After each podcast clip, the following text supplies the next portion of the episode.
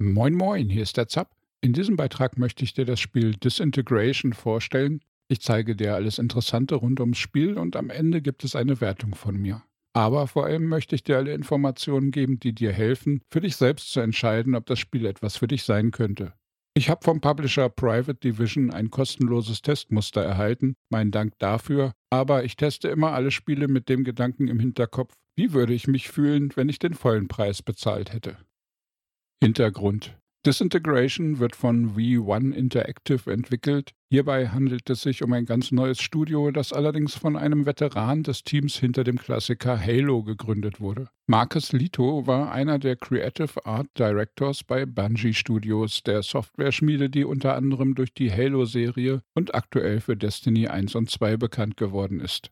Lito arbeitete 15 Jahre lang bei Bungie, ehe er 2012 kündigte, um ein unabhängiger Entwickler zu werden. Und mit V1 Interactive hat er nun ein 30-Personen-Team auf die Beine gestellt, das mit Disintegration ihr Erstlingswerk auf den Markt gebracht hat. Spieltyp Disintegration ist eine sehr besondere Mischung aus verschiedenen Genres. Es verbindet First-Person-Shooter mit Echtzeitstrategie und verpackt dies in eine sehr ansehnliche Sci-Fi 3D-Welt, die wir meist mit einem Fluggerät bereisen. Wir sind in einer fernen Zukunft der Leiter eines Teams von Robotersoldaten, die jeweils über besondere Fähigkeiten verfügen. Wir lenken die Gruppe in die Schlacht, legen Ziele fest, lösen die Skills unserer Gefährten aus und begleiten das Team gleichzeitig in einem Hooverbike mit wechselnden Kanonen und Heilfertigkeiten. Disintegration bietet eine Singleplayer-Kampagne und daneben einen kompetitiven Multiplayer-Shooter. Beide Spielmodi sind strikt voneinander getrennt. So kann man selbst festlegen, ob man in Ruhe alleine spielen möchte oder sich in Multiplayer-PvP-Matches stürzen möchte. Aber gerade wenn dich dieser Multiplayer-Teil anspricht, solltest du bitte den späteren Teil des Reviews abwarten. Gameplay, Story und Charaktere. Wir spielen Roma Shaw, einem ehemaligen Werbeträger der Rayon Corporation, die in der Zukunft der Erde für die Transfers von menschlichen Gehirnen in Roboter zuständig ist. Dies war zuerst geplant, um die Erde zu retten, entpuppte sich aber nach einiger Zeit als ziemlich miese Idee, da Rayon mehr oder weniger die komplette Kontrolle über die Erde und alle natürlichen und Roboter übernahm. Roma entschließt sich an einem Punkt auszusteigen aus dieser Unterdrückung. Mit ein paar gleichgesinnten Roboterfreunden flieht er und bringt dabei das riesige Raumschiff namens Iron Cloud, also eiserne Wolke, zum Absturz. Wir treffen bald auf echte Menschen, sogenannte natürliche und weitere Roboter, mit denen wir gemeinsam eine Widerstandsgruppe gründen, um Rayon abzusägen und vielleicht irgendwann den Robotern wieder zu menschlichen Körpern zu verhelfen. Unsere Crew besteht aus allerlei verschiedenen Soldatentypen. Sie heißen Agnes, Doyle, Zegwin und Cookie. Jede Dame und jeder Herr aus diesem bunten Team hat eine eigene Persönlichkeit, besondere Fähigkeiten und im Kampf besondere Eigenschaften. Später stoßen noch weitere menschliche und maschinelle Unterstützer zum Team dazu. Jeder Charakter kann gelevelt und in den drei Grundeigenschaften und zwei persönlichen Skills verbessert werden. Leider ist dieser Teil jedoch sehr stumpf geraten, denn wenn man in den Maps nicht völlig blind herumrennt, hat man immer genug Chips, um alle Skills auf ihrem maximal möglichen Wert zu halten. Eine wirkliche Auswahl oder eine Möglichkeit für Skillentscheidungen gibt es hier also nicht. Gameplay, Kampf und Skills. Im Kampf fliegen wir Romas Graph Cycle, eine Art fliegendes Motorrad, an das einige Waffen montiert wurden. Nach einigen Missionen bekommen wir weitere Graph Cycles, die mit unterschiedlichen Waffen bestückt sind und haben dann in jedem Level zwei unterschiedliche Kanonen im Angebot. Leider lässt uns das Spiel auch hier nicht die Auswahl. Sowohl die Art des Graph Cycles, die Waffen und die Kollegen, die wir mitführen, sind fest vorgegeben. Eine Auswahl ist nicht vorgesehen, was ich schon recht schade finde. Hier hätte das Spiel etwas mehr Freiheit geben können und dafür einiges an strategischer Tiefe gewinnen können, aber das wurde vertan. Im eigentlichen Kampf schießen wir selbst mit unserer Waffe und können eventuell auf eine Heilung oder eine zweite Waffe wechseln, je nach Mission. Daneben können wir unseren bis zu vier Begleitern Befehle erteilen. Man kann Marker setzen, sowohl für ihre Ziele und ihren Aufenthaltsort als auch für die Benutzung ihrer Skills. Diese haben Abklingzeiten und stehen nicht immer zur Verfügung. Die Mitstreiter sind nicht völlig dumm. Wenn sie keine Befehle bekommen, suchen sie sich meistens selbst ein Ziel. Aber völlig klug ist die KI nun auch wieder nicht. So muss man die Roboterhelden manchmal bändigen und zurückpfeifen, weil sie sonst gern mal in ihr Verderben rennen. Hier wäre mehr Strategie möglich gewesen, aber trotzdem ist dieser eigentliche Kampf- und Echtzeitstrategieteil das wirkliche Highlight von Disintegration. Obwohl ich mir hier mehr wünsche, ist das, was vorhanden ist, meistens packend und spannend. Die Kämpfe machen Spaß, sind abwechslungsreich und je nachdem, welchen der vier Schwierigkeitsgrade man wählt, angenehm unterhaltsam bis knackig schwer. Gameplay, Welt und Maps. Das Kartendesign und die Gestaltung der Welt sind zwei weitere dicke Pluspunkte von Disintegration. Alle Karten wirken sehr einzigartig, bieten sowohl vom optischen wie auch vom strategischen her jede für sich etwas Besonderes. Mal sind wir auf dem flachen Land zwischen den Dörfern und Bauernhöfen unterwegs, mal kraxeln wir durchs Gebirge oder über Staudammmauern. Mal befinden wir uns innen in engen Gebäuden und manchmal untersuchen wir verschiedene Teile einer Stadt, die aber ebenfalls noch stark unterschiedliche Optiken und Gegner bieten. Daneben bieten die Karten allerlei verschiedene taktische Feinheiten. Mal müssen wir Stromgeneratoren finden, damit wir ein Tor öffnen können, mal einen EMP-Turm ausschalten, weil sonst unser Graph Cycle nicht mehr kämpfen kann. Neben vielen verschiedenen Soldatengegnern und größeren Mech-Einheiten gibt es auf der gegnerischen Seite Graph Cycles und Flugroboter und manchmal kommen auch größere Bosse ins Spiel. Ab und an sollen wir einen Ort eine Zeit lang verteidigen oder Geiseln befreien, ehe sie getötet werden. Wir sammeln nebenbei eine Menge Material ein, erledigen Nebenmissionen und looten Container, die wir mit unserem Scanner finden. Dadurch bekommen wir mehr Erfahrung, steigen schneller auf und manchmal sind die für Skill-Aufwerten notwendigen Chips in diesen Containern versteckt. Gameplay, Singleplayer-Kampagne.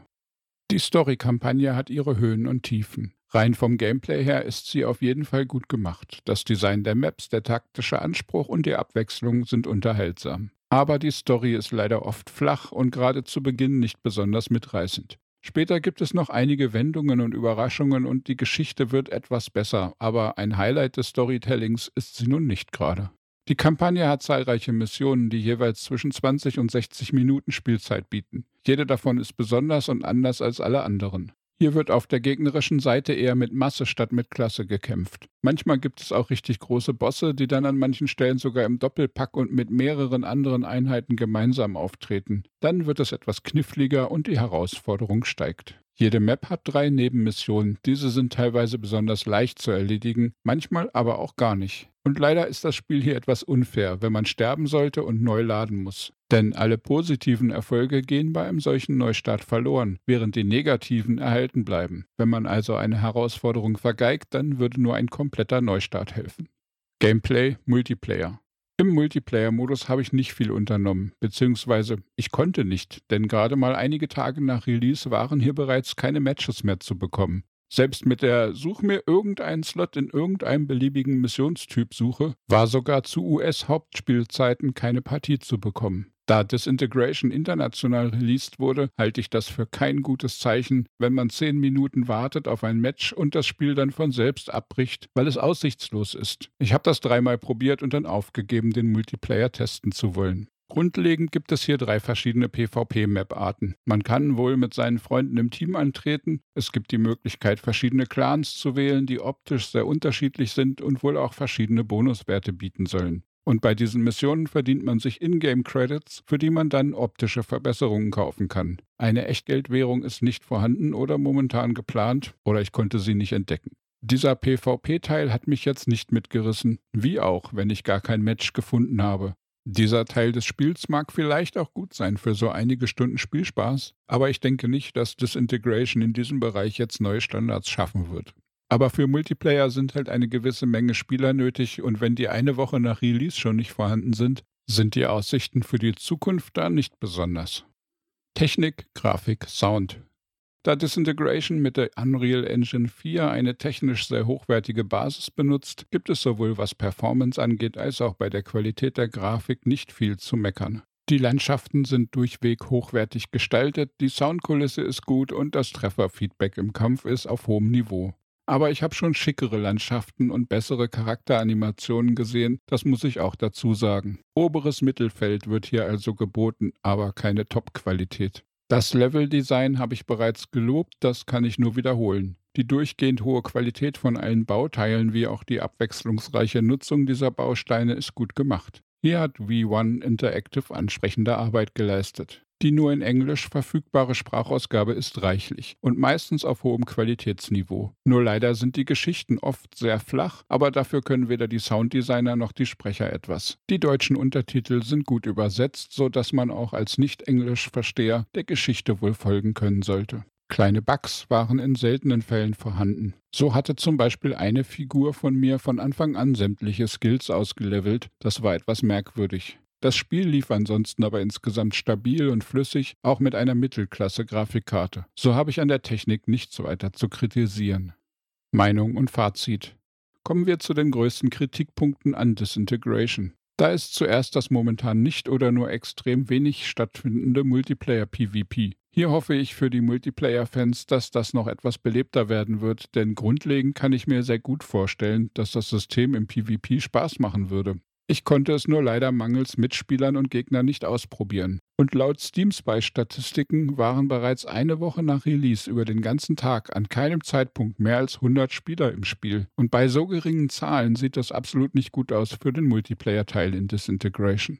Dazu kommen dann noch die extrem lahmen und langweiligen Elemente zwischen den Missionen, in denen man in der Rebellenbasis oder auf einer Wiese herumläuft. Da gibt es meistens eine sehr große Fläche, auf der die Figuren weit verteilt stehen und man nur sehr langsam von einem zum anderen joggt. Dabei werden Gespräche geführt, deren Niveau so niedrig ist und deren Inhalt so dermaßen belanglos ist, dass es nicht zur Vertiefung der Charaktere beiträgt, sondern eher deren ansonsten gar nicht schlechte Persönlichkeit völlig untergräbt. Wenn man diesen Basis-Rumlaufen-Teil komplett weggelassen hätte, würde das Spiel nicht ein Prozent schlechter werden, eher im Gegenteil. Und dann ist da auch noch das recht flache Storytelling der Kampagne. Gerade zu Beginn ist die Geschichte extrem mau und geradlinig. Das wird im späteren Verlauf etwas besser, wenn man so lange denn durchhält. Die tatsächliche Geschichte nimmt erst nach einigen Missionen etwas mehr Fahrt auf. Und diese eigentlich nicht völlig schlechte Story wird nur in den gerenderten Zwischensequenzen erzählt, in denen man reiner Zuschauer ist. Entscheidungen finden hier überhaupt nicht statt. Kommen wir nun zu den Stärken von Disintegration und das ist das eigentliche Gameplay. Der meistens gut funktionierende Mix aus Echtzeitstrategie und Shooter-Elementen, abgeschmeckt mit etwas Raumschiff-ähnlichen 3D-Kampf durch das fliegende Graph Cycle. Die Kämpfe machen Spaß, die Karten sind sehr unterschiedlich und abwechslungsreich, die Gegner sind interessant. Je nachdem, wie schwer man es mag, kann man vier verschiedene Schwierigkeitsgrade auswählen, da sollte für jeden Geschmack etwas dabei sein. Der Umfang der Kampagne ist okay für ein Spiel, das Multiplayer- und Singleplayer-Elemente beinhaltet. Meistens wird man dort ja mit einer 5-Stunden-Kampagne abgespeist, aber das ist hier nicht der Fall. Ich habe bereits mehr als 20 Stunden gespielt und das Ende der Geschichte wartet noch auf mich. Ich bin da vielleicht nicht der Speedrunner, ich spiele aber auch nicht auf der niedrigsten Schwierigkeitsstufe. Vermutlich kann mancher das schneller durchspielen, gerade auf extra leicht sollte das fixer gehen. Bei Steam sprechen manche Spieler davon, dass sie nach zwölf Stunden mit der Kampagne durch waren. Ich denke, der Preis des Spiels von 49 Euro ist für das Gebotene an Singleplayer-Inhalten zu hoch. Er wäre vielleicht noch in Ordnung, wenn denn der Multiplayer lauffähig wäre. Wenn man aber berücksichtigt, dass das Spiel eventuell gar keinen funktionsfähigen Multiplayer beinhaltet, weil die Spielermenge einfach nicht ausreicht, würde ich klar sagen, lieber auf einen guten Rabatt warten.